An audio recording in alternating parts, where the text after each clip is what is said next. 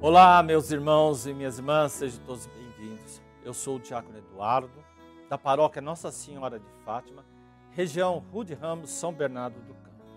E é com grande alegria que iniciamos nosso programa Verbo, a Palavra de Deus, da Diocese de Santo André. Programa transmitido na TV Mais, por podcasts, rádio e mídias sociais da nossa Diocese de Santo André. Nesse dia, 30 de dezembro de 2003, sábado da oitava de Natal. O Senhor esteja convosco, Ele está no meio de nós. Proclamação do Evangelho de Jesus Cristo, segundo Lucas, capítulo 2, versículo de 36 a 40. Glória a vós, Senhor.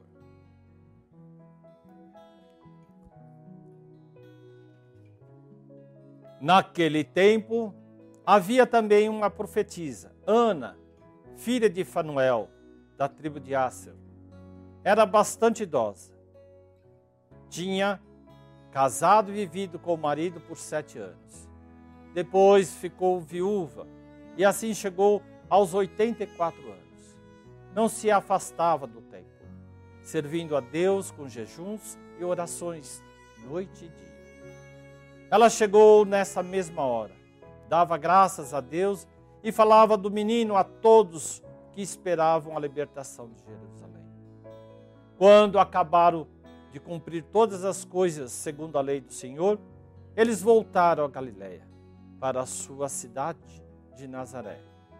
E o menino crescia e ficava forte, cheio de sabedoria.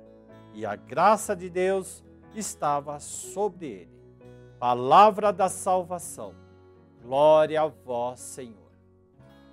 Estimadas irmãs, estimados irmãos, o evangelho de hoje introduz o episódio da profetisa Ana na apresentação de Jesus do templo por sua família, Maria e José. A profetisa Ana, Ana reconhece em Jesus o Messias, glorifica o Senhor e espalha a notícia de sua vinda entre todos que esperavam a redenção de Jerusalém. Atualmente, em números estimados, temos 7,89 bilhões de pessoas que vivem na Terra, sendo que 4,69 bilhões de pessoas que ainda não acreditam ou não reconhecem a Jesus como libertador.